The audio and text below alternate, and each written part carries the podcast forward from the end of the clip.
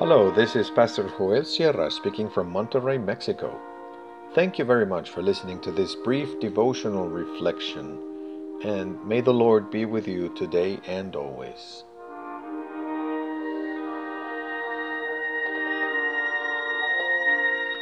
Almost, however,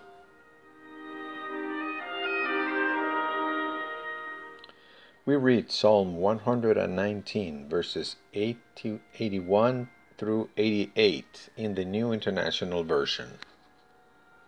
My soul faints with longing for your salvation, but I have put my hope in your word. My eyes fail looking for your promise.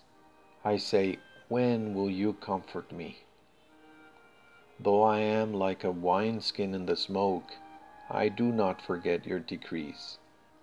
How long must your servant wait? When will you punish my persecutors? The arrogant dig pits to trap me, contrary to your law. All your commands are trustworthy.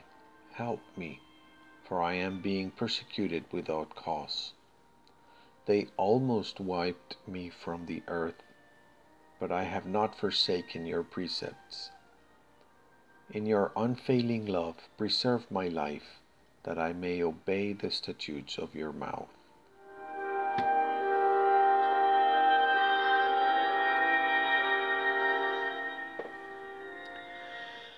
In our relationship with God, we can express our feelings freely.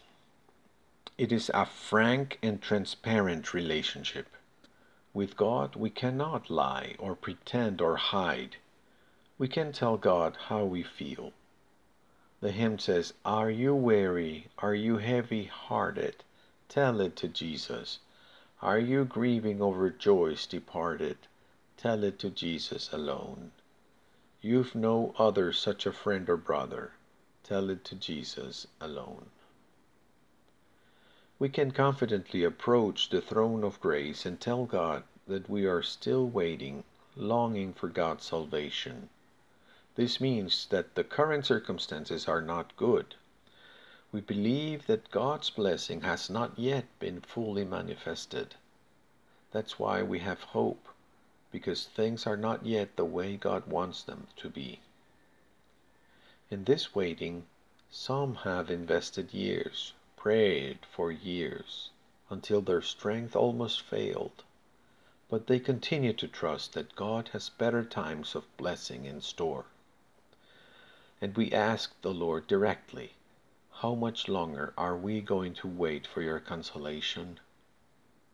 Despite the circumstances, by the Holy Spirit who is by our side and encourages us, we can continue to believe that good times will come to the people of God.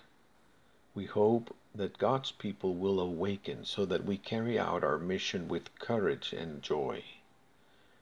May we no longer hinder each other, but rather further God's work in our world. The biblical text speaks of an almost and a however. There was a time when we were almost taken down. The pressure was great. They pushed and pushed. They never gave up. However, we have not let go of the Word of God.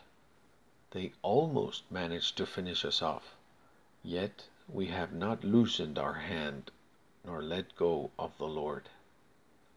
We recognize that God's commit, committed love is the source of true renewal. God revives His people and rejuvenates us like the eagle.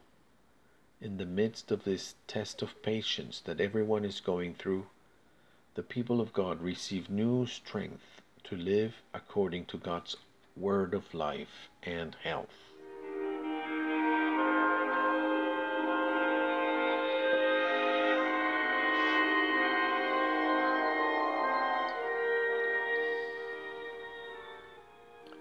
Let's pray. Heavenly Father, renew our hope because we want to continue believing that you have blessings prepared for your people and for your world. May your Spirit produce more and more the image of your eternal Son, Jesus Christ, in our life. Amen.